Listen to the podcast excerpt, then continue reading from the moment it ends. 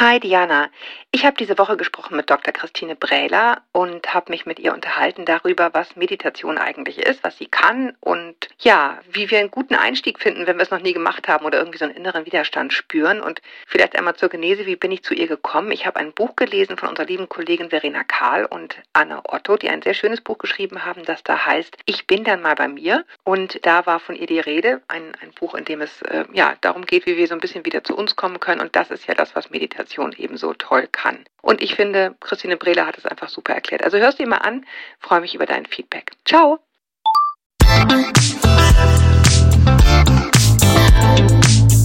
Willkommen zu einer neuen Folge von Meno an mich. Denn dieser Podcast ist für euch, liebe gereifte und interessierte Frauen dieses Landes. Jede Woche sprechen wir mit spannenden Frauen und empowern euch mit Wissen und Inspiration. Wir, das sind Diana Helfrich und Julia Schmidt-Jorzig aus der Brigitte Woman Redaktion. Heute spricht Julia mit Dr. Christine Brehler. Sie ist psychologische Psychotherapeutin und Dozentin. Ihre Master- und Doktorabschlüsse hat sie an der University of Edinburgh erlangt und unterrichtet seitdem unter anderem an der University of Glasgow. Als eine der ersten Psychologinnen in Europa lehrt sie seit 2008 Selbstmitgefühl. Was das ist, darüber sprechen wir nachher natürlich. Sie ist Ausbilderin im Programm Mindful Self-Compassion, also achtsames Selbstmitgefühl, kurz MSC, bietet international Lehrerweiterbildungen und Seminare an, aber eben auch ganz unterschiedliche Meditationsformate. Mit ihr werde ich heute darüber sprechen, was Meditation eigentlich ist, was sie wirklich bringt, wie sie genau im Körper wirkt und wie wir sie üben können. Willkommen, Frau Brela. Herzlichen Dank für die Einladung. Sehr, sehr gern. Ich habe jetzt gerade beim Lesen gedacht, eine Menge Holz, aber wir kriegen das schon hin, oder? Ja, kriegen wir hin. Jawohl. okay, super. Ja, fangen wir mal wirklich richtig bei Adam und Eva an. Was genau ist Meditation? Was kann das alles umfassen? In, in meiner Vorstellung und wahrscheinlich auch in der Vorstellung von vielen ist es vor allen Dingen, man muss irgendwie sehr lange unbequem sitzen und versuchen, gedanklich nicht abzuschweifen. Ja, das verbinden viele damit und da ist auch was dran. Also es ist erstmal schon so eine Art Weg oder Methode, und es gibt viele Methoden, um zu sich zu kommen und den eigenen Geist, wie der funktioniert, besser kennenzulernen. Also unser menschlicher Geist allgemein, weil da sind wir uns ja auch sehr ähnlich in den Funktionen mhm. und gleichzeitig dann den eigenen Geist, also die eigenen Gewohnheiten besser kennenzulernen. Und es gibt aber ganz viele verschiedene Methoden der Meditation. Was wir jetzt so wahrscheinlich aus den Medien am meisten kennen in Deutschland sind so Achtsamkeitsmeditationen und die sind auch am meisten erforscht worden und da werden wir noch drüber sprechen.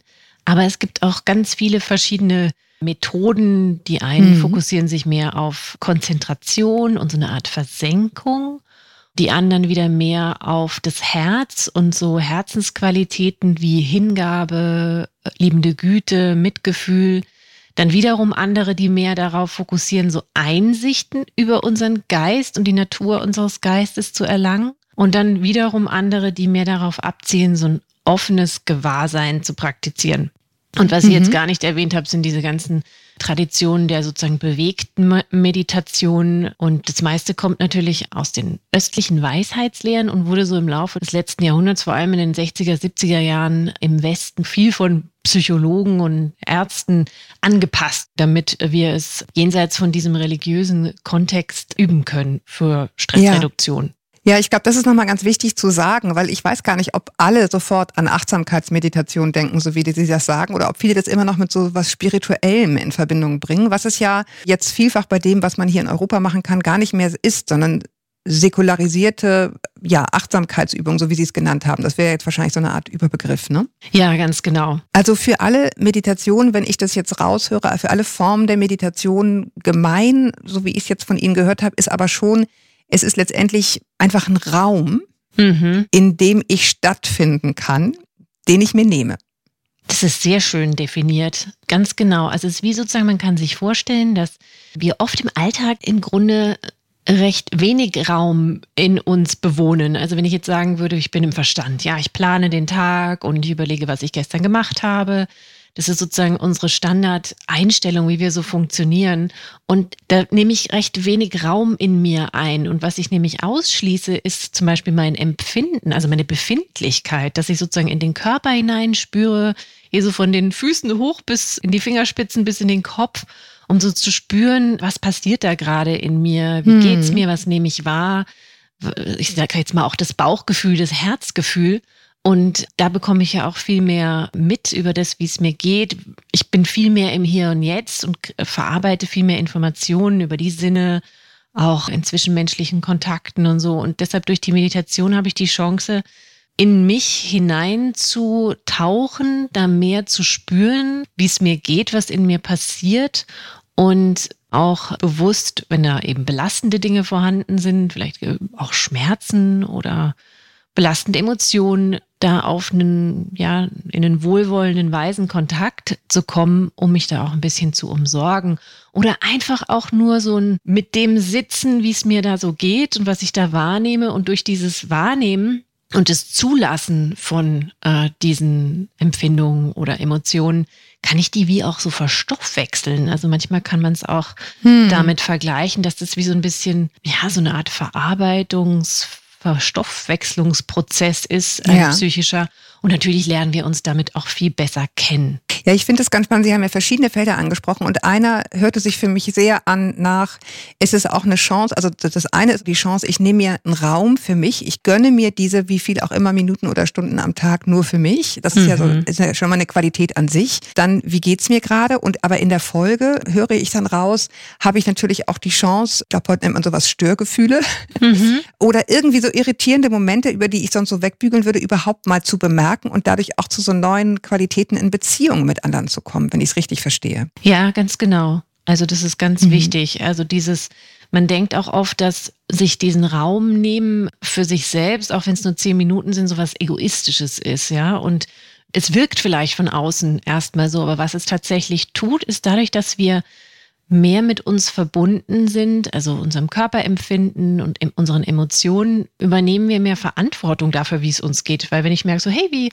hallo, meine Liebe, wie geht's dir denn? Was, was ist gerade los? Dann habe ich ja auch die Chance, mich da zu unterstützen. Und was das auch trainiert, also allein dieses Körpergewahrsein, was dann besser wird, das hilft uns auch, anderen gegenüber da mehr mitzubekommen, wie es denen geht. Ja, hm. also es sind ja nicht so nur die eigenen Empfindungen, sondern auch diese emotionale Resonanz oder empathische Resonanz, die wir haben, die wir da auch so abholen können. Das heißt, im Grunde profitieren die anderen auch davon, weil wir besser mitbekommen, wie es denen geht. Und wenn wir bewusst mitfühlend mit uns umgehen und das kultivieren, ja, also wenn ich sage, hey, mir geht schlecht, was brauche ich denn gerade wirklich, damit es irgendwie aushaltbarer wird. Wenn ich das nachhaltig übe, dann habe ich auch mehr Raum für andere. Und dann gebe ich es aus dem Vollen eher, als dass ich sozusagen aus dem Leeren gebe. Ja. Das heißt, die anderen profitieren ja. auch.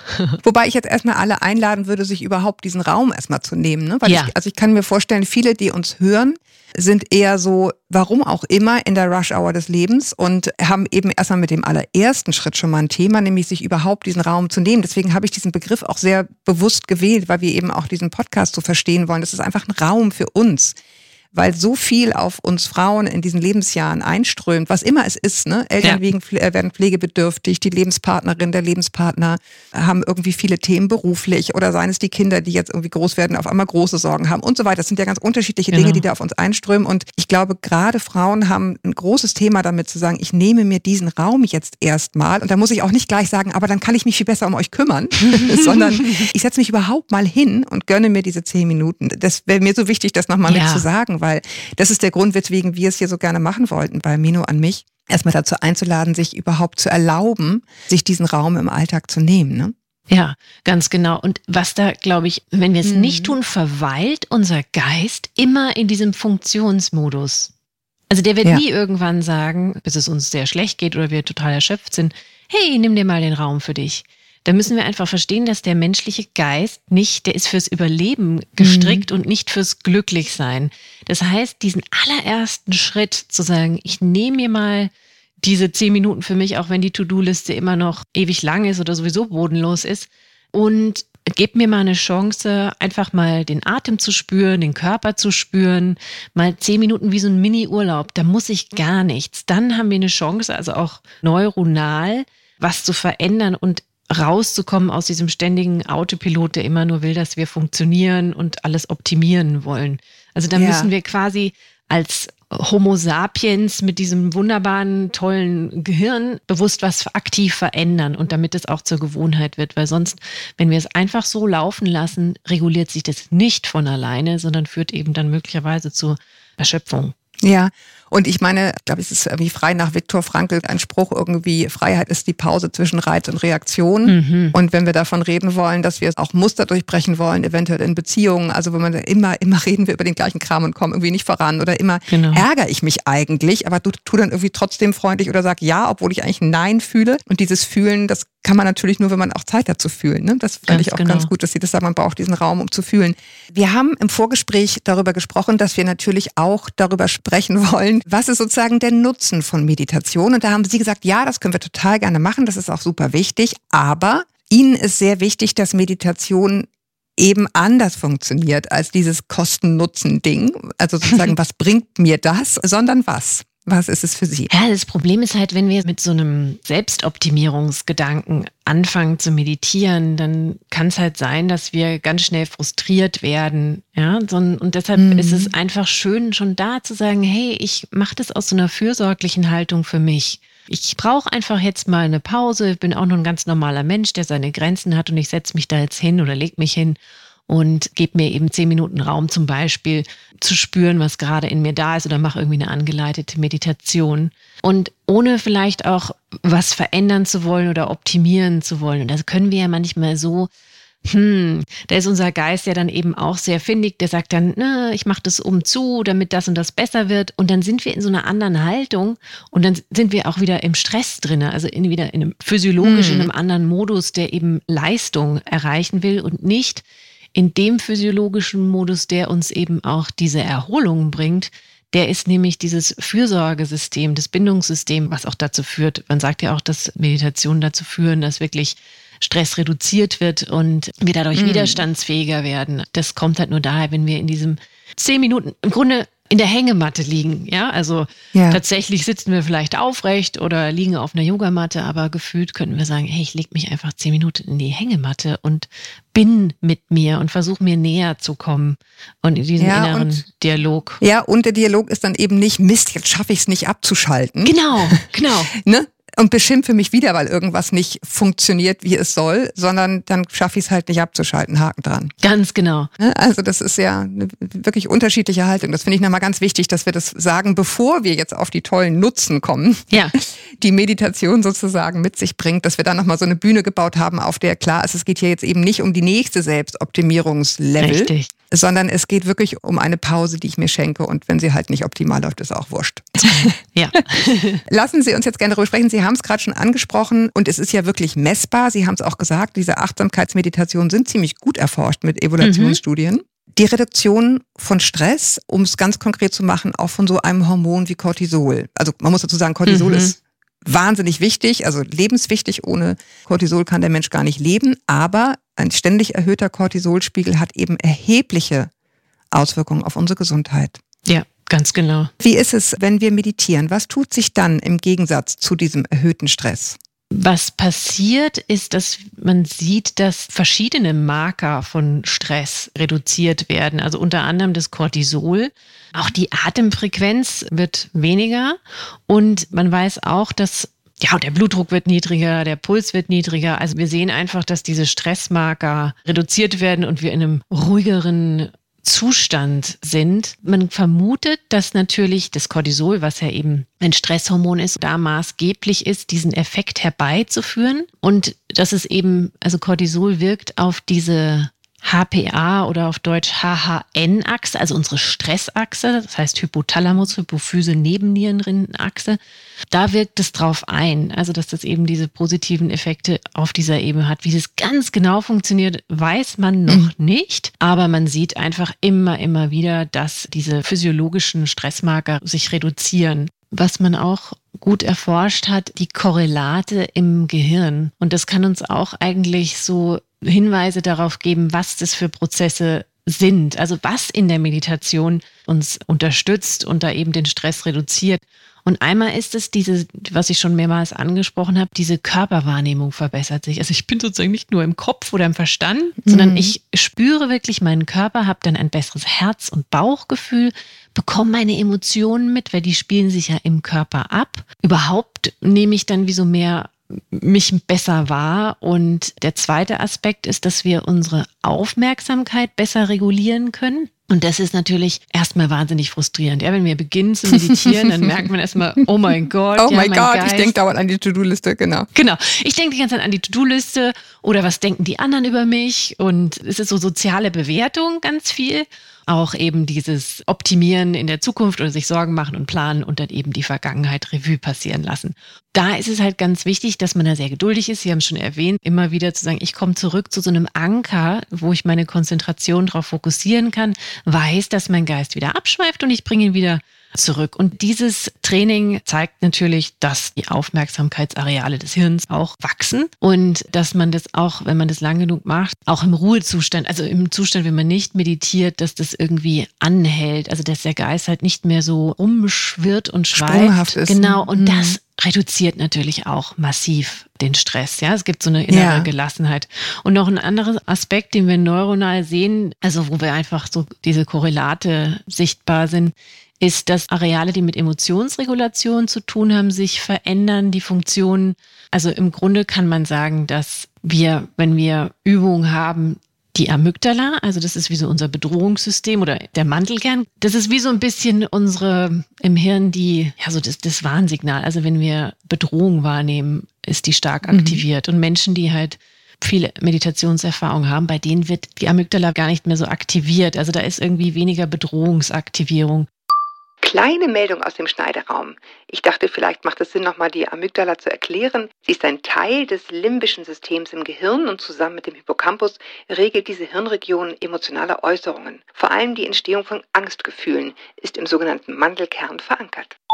Und das scheint damit zu tun zu haben, dass dieses Sie haben es vorhin genannt, dieser, dieser Raum zwischen Reiz und Reaktion irgendwie immer größer wird. Das wissen wir auch aus Studien, dass, obwohl der, also das ist ja nur unsere innere Wahrnehmung, da entsteht so ein Raum, da merke ich, da habe ich eine Wahlfreiheit. Ja, ich werde ja, vielleicht genau. angetriggert, aber ich muss nicht sofort reagieren. Hm. Und genau das scheint halt auch im Hirn sich so zu zeigen, dass da jetzt vielleicht, dass ich emotional nicht so reaktiv bin und da halt mehr Raum habe zu gucken, wie will ich jetzt mit der Emotion umgehen und dann genauso nochmal Emotionen zulassen können. Also sie sozusagen wie so nur die Empfindungen davon im Körper, wenn sie denn dann eh da sind, so durch uns durchspülen lassen können, anstatt mit denen dann zu kämpfen. Also eben dann aus diesem sozialen Bewertungssystem sagen, oh, ich, äh, ja, das darf nicht sein oder da gießen wir Öl ins Feuer. Ja, das ist nicht unsere Schuld, das ist nur unsere Standardeinstellung. Ja.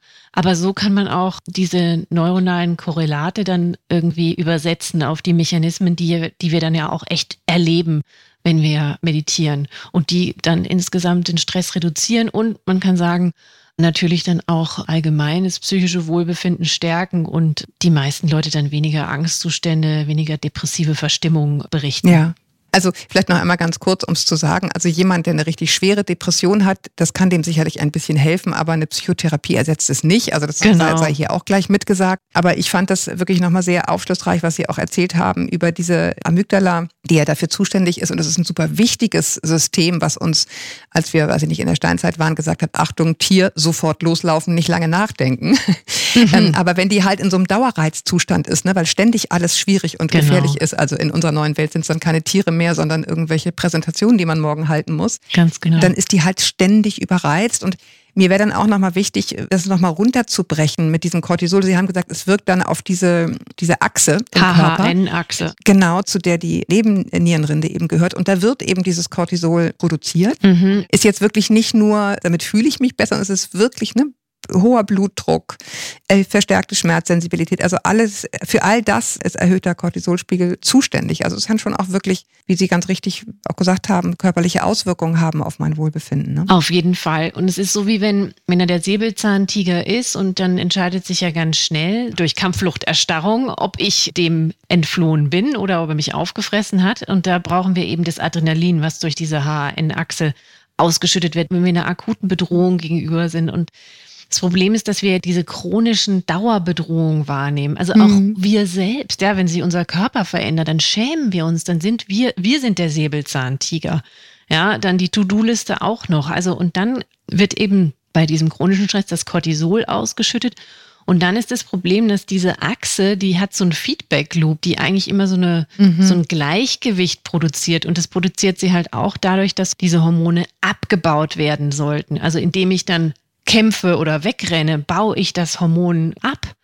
Und dann äh, kommt da wieder ein Gleichgewicht in die Achse rein. Und durch diesen Dauerstress ist diese ganze Homöostase, also dieses Gleichgewicht hm. nicht mehr gegeben. Und was wir dann sehen, sind eben genau, also viele von diesen kardiovaskulären Problemen und dann halt auch Entzündungen. Das macht immer so chronische hm. Entzündungen, weil genau, das geht auch mit dem Cortisol einher. Und wir haben dann immer weniger Energie auch. Also es erschöpft uns aktiv. Ja, genau. Irgendwann ist die Nebennierenrinde dann auch erschöpft und Richtig. macht halt weniger. Ne? Ganz genau. Ja, und genau sowas wie Gefahr für Depressionen steigt und eben auch dieser Blutzuckerspiegel, der dann steigt, also wo dann auch so eine ja. Neigung zu Übergewicht kommt. Also Stress hat wirklich mannigfache Auswirkungen und wenn wir ihn ein bisschen reduzieren können, dann können wir uns freuen. Deswegen machen wir das hier heute. Ja. Von den Gehirnstrukturen hatten Sie schon gesprochen. Ich muss nur gucken, dass wir jetzt nichts vergessen. Ach genau. Ja. Wir hatten noch nicht so richtig gesprochen über die Atmung, weil das ist ja auch eine mhm. Sache, die im Körper automatisch geschieht, wenn ich Stress habe, atme ich schnell, weil dann habe ich mehr Sauerstoff, kann schneller laufen und so weiter. Genau.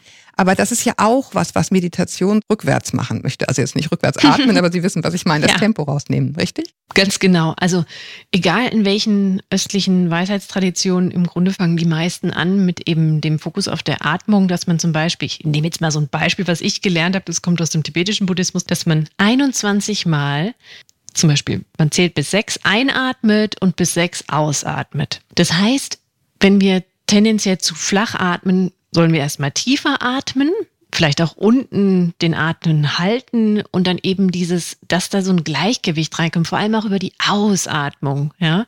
Und das reduziert unseren Stress, unser Bedrohungserleben runter, also weil da so ein Ausgleich kommt über die Atmung, auch zwischen dem Sympathikus und dem Parasympathikus und so. Und dann erleben wir eben so ein Gefühl von Gelassenheit. Das anstatt jetzt dem Säbelzahntiger davon zu laufen, weil danach sind wir auch mhm. irgendwie entspannt, ja. Also wenn wir es überlebt haben, dann stellt sich das auch Oder sehr ein. entspannt, ja. genau, genau. Weil tot. Ja, genau. Dann hat sich es eh erledigt. Machen wir das quasi selbst, ja, dass wir sagen, ich reguliere jetzt meine Bedrohungsaktivierung runter und komme dann in einen ausgeglichenen Zustand, also auch fürs Herz-Kreislauf-System. Und dann erst sind wir auch offener, um vielleicht auch gewisse Zustände zu aktivieren, wie liebende Güte, wie Mitgefühl, diese Herzensqualitäten, die nämlich super gut sind, um unser Stresssystem noch mehr runter zu regulieren. Mhm. Also die sind auch für gerade fürs Herz sehr gut. Also da können wir auch ja. gleich nochmal drüber sprechen, weil das ist, aber der Einstieg passiert wirklich über die Atmung. Das ist ganz, ganz wichtig. Ja, ja, lassen Sie uns gern über diese Haltung zu sich selbst sprechen. Wir hatten ja vorhin eingangs schon diesen Dialog mit sich selbst, mhm. der dann mhm. bitte nicht lauten soll, Mist, jetzt kriege ich es schon wieder nicht hin. Ganz genau. Sondern eben ein Selbstmitgefühl heißt es bei Ihnen. Mhm. Vielleicht auch noch bei wem anders, aber ich weiß, Sie lehren das jedenfalls. Was unterscheidet das Selbstmitgefühl vom Selbstmitleid? Also ganz wichtig, viele denken jetzt vielleicht, oh Gott, innerer Dialog mit mir, wenn es mir schlecht geht, dann jammer ich ja nur rum, ja. Also das ist es nicht. Es ist nicht sich selbst bemitleiden oder oh, ich arme, sondern es ist so Verantwortung für unser Wohlbefinden übernehmen, indem wir eben, genau wie Sie es gesagt haben, uns nicht dann beschimpfen, wenn was schiefgelaufen ist oder wenn, ich nehme jetzt was am Körper verändert sich ja was, ja, und wir schämen uns oder es gefällt uns was nicht sich zu kritisieren, tut tatsächlich wieder das Bedrohungssystem aktivieren. Dann schütten wir wieder dieses Adrenalin und dieses Cortisol aus, sind wieder erschöpfter, haben vielleicht auch weniger Lust, das zu verändern. Also wenn es jetzt darum geht, keine Ahnung, dass ich ins Fitnessstudio gehe, um wieder mehr Muskelmasse aufzubauen, ja, also das, was ich tun kann, dann habe ich da keinen Bock drauf. Und wenn ich stattdessen sage, hey, aus dieser Haltung, ich will, dass es mir langfristig so gut wie möglich geht, dass ich gesund bin, zum Beispiel. Ja, das wäre so eine mhm. liebevolle Haltung, die man vielleicht sich so wünscht zu hören von guten Eltern oder von der lieben Oma, ja, die einem wohlgesonnen ist, dass man das sozusagen sich so selbst begegnet und dann sagt, hey, und aus der Haltung raus aktiviere ich eben das Fürsorgesystem. Das ist auch eine Physiologie, also Bindungssystem oder Fürsorgesystem. Und das, äh, da schütten wir andere Hormone aus. Also das hat mit ja. Oxytocin zu tun, unser Bindungssystem. Den Bindungshormon. Mhm. Genau, und auch Endorphinen. Also das schüttet dann Endorphine aus.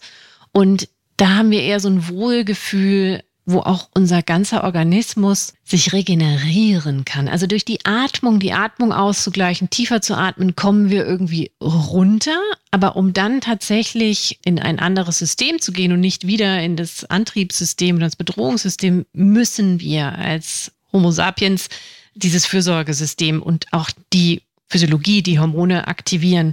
Und das ist eben dieser, dieser liebevolle Kontakt, den wir auch brauchen von anderen, ja, wenn wir irgendwie belastet sind. Und so den üben wir im Grunde dann so mit uns selbst ins Gespräch zu kommen. Und das hat sich auch gezeigt, dass das auch super toll ist für nicht nur Stress zu reduzieren, sondern halt auch zum Beispiel die Herzratenvariabilität zu verbessern. Und die ist so ein. Die was? Ah, ja. Die Herzratenvariabilität. Wow. Das ist sozusagen. What a word. What a word, genau. Muss sich keiner merken. Man kann auch sagen, das ist so eine im Grunde ist ein Zeichen dafür, dass wir uns verbundener fühlen, also wohlwollend verbunden mit uns, mit anderen, uns sicher fühlen mit anderen und uns. Also dieses Gefühl vielleicht von Geborgenheit, von Vertrauen, von Offenheit. Und diese Herzratenvariabilität, die ist, wenn sie gut ist, sage ich jetzt mal, ist es ein Zeichen von guter Herzgesundheit. Mhm, ja, also so, mhm. wenn sie irgendwie nicht so gut wäre, dann kann es ein Zeichen von Herz, drohendem Herzinfarkt sein. Das heißt, mhm. es ist einfach wie wenn wir uns, können uns vorstellen, so voll, ich bin, hey, ich bin mit meinen lieben Leuten, die akzeptieren mich so, wie ich bin. Ich muss mich jetzt auch nicht verändern. Ich kann, wenn ich will. Dann tue ich das aus einer fürsorglichen Haltung mir selbst gegenüber, weil ich will, dass es mir gut geht. Die wollen ja auch, dass es mir gut geht. Aber ich bin nicht gestresst, ja. Und dann kriegen wir mhm. tatsächlich eine Kraft und eine Energie, die auch eine langfristiger aufrecht zu erhalten ist, als dieses, oh, bist du ekelhaft, bist du hässlich oder bist du faul, mach mal ran hier, das geht ja gar nicht, ja. Das können wir gar nicht aufrechterhalten. Also Sie, Sie haben ja schon am Anfang, Gott sei Dank, ein paar Mal gesagt, und wenn ich mir nur zehn Minuten am Tag nehme, wo ich dachte, ah super, jetzt denken nicht alle, man muss gleich drei Stunden auf dem Kissen sitzen, sondern jetzt kommen wir sozusagen in die Phase, wie kann man es denn üben? Also wenn ich jetzt beginne und sage, ja, ich finde, das klingt irgendwie sinnvoll, was Frau Dr. Brehler da so alles erzählt hat, aber wie fange ich bloß an? Muss ich mir jetzt gleich ein Meditationszimmer einrichten mit Räucherstäbchen und allem drum und dran? Oder wie ist der Einstieg für jemanden, der sagt, habe ich schon viel gehört, aber habe ich irgendwie noch nie probiert, weil wirkt für mich wie so ein Riesenberg. Mhm. Also das Allerwichtigste ist erstmal, dass jeder guckt, was für sie, für ihn irgendwie ansprechend ist. Also es muss schon irgendwie Spaß machen, sage ich jetzt mal. Und wir sind da echt alle mhm. verschieden. Vielleicht auch zu sagen, ich persönlich habe angefangen auch mit bewegter Meditation und zwar Tai Chi. Und manche machen vielleicht auch Yoga oder Pilates oder einfach dieses, während man den Körper bewegt, bewusst im Körper zu sein. Das ist schon, mhm. wer das ma eh schon macht oder das mag, super. Einfach vielleicht noch bewusster dabei sein. Also anfangen, oh, jetzt kommt wieder die mhm. Shoppingliste, dann komme ich vielleicht doch zurück, während ich meine Yoga-Übung mache oder so oder meine Tai Chi-Übung. Und dann trainieren wir auch schon wahnsinnig viel. Und wer sagt, hey, ich hätte mhm. gerne Lust, tatsächlich auch mal den Körper still werden zu lassen, damit der Geist auch vielleicht noch stiller werden kann, der kann sich vorstellen, vielleicht wen es anspricht, dieses Bild von der Hängematte. Ja, also mhm, kann man sich auch mhm, tatsächlich mhm. reinlegen, wer eine hat. Und zu sagen, hey, ich, oder auf den Liegestuhl und zu sagen, zehn Minuten Pause nur für mich und sich in dieser Zeit versprechen, ich werde jetzt keine To-Do-Listen machen und ich werde keine Zigarette rauchen. Ach so, ja, genau. Alle Suchtmittel vielleicht mal für zehn Minuten pausieren. Genau, das schaffen wir. Und wahrnehmen, dass die To-Do-Liste kommt oder dass der Wunsch nach der Zigarette kommt dass das normal ist und es auch mit ein bisschen Humor zu beobachten. Ich bin ganz normaler Mensch. Mein Gehirn funktioniert super, weil da kommen die To-Do-Listen, weil das ist die, die Ruheeinstellung unseres Gehirns ist nämlich, dass wir To-Do-Listen machen, dass wir die Vergangenheit Revue passieren lassen. Und das kriegen wir manchmal verstärkt mit, wenn wir zur Ruhe kommen, beziehungsweise dann macht es das Gehirn noch mehr. Ja, das heißt, mhm. da ganz liebevoll sagen, ah, das ist hier, ich habe ein gesund, gesundes Gehirn. Hallo, liebes Gehirn. Es kann noch denken. Es kann noch denken, es funktioniert bestens, wunderbar.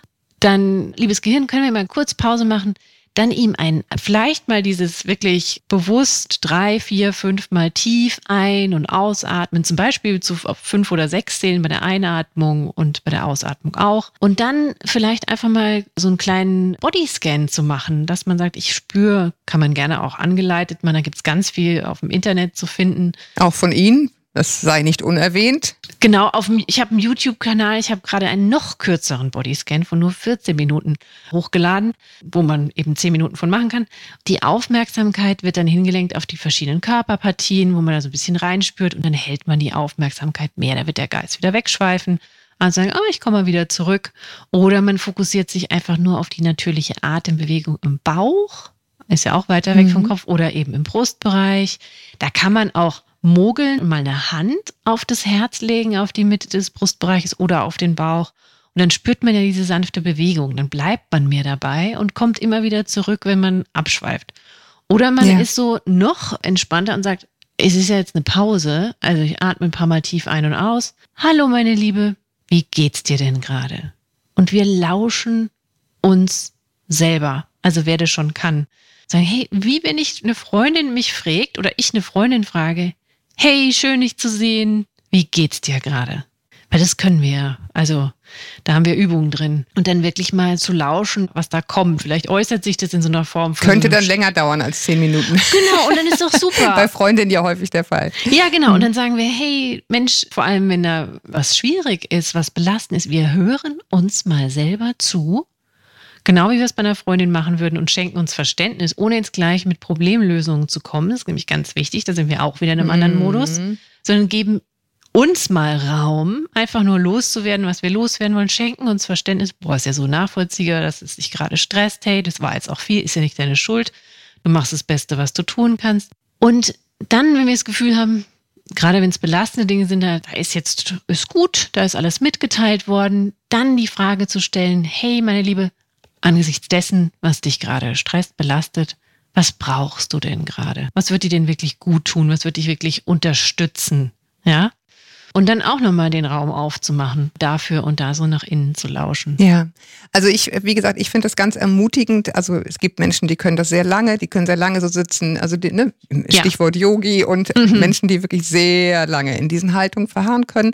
Das ist sehr lobenswert und schön, aber wir müssen jetzt nicht gleich mit Kanonen auf Spatzen schießen. Man kann auch leicht beginnen. Und ich fand es ganz spannend, was Sie gesagt haben. Ich habe auch 14 Minuten Meditation, weil in der Tat, also ich kann sagen, in meinem Alltag gibt es eben manchmal diese 20 Minuten Pausen. Ja, und yeah. während man früher gedacht hat, so mache ich noch nur die Spülmaschine, habe ich jetzt diesen großen stattdessen Zettel in der Küche kleben, den einige vielleicht schon von mir gehört haben. Was könnte ich stattdessen tun? Und man kann eben in diesen 20 Minuten einfach sagen, mache ich jetzt nicht. Ja. Setze ich mich hin, mache ich YouTube an, oder was auch immer oder Balloon-App von uns oder was auch immer mhm. und gönne mir diese Meditation, die ja teilweise Minuten genau eingepasst sind und das ist auch okay so. Es muss nicht gleich die Stunde sein. Also ich finde es einfach ganz wichtig, da so niedrigschwellig anzufangen. Ne? Ganz, ganz wichtig.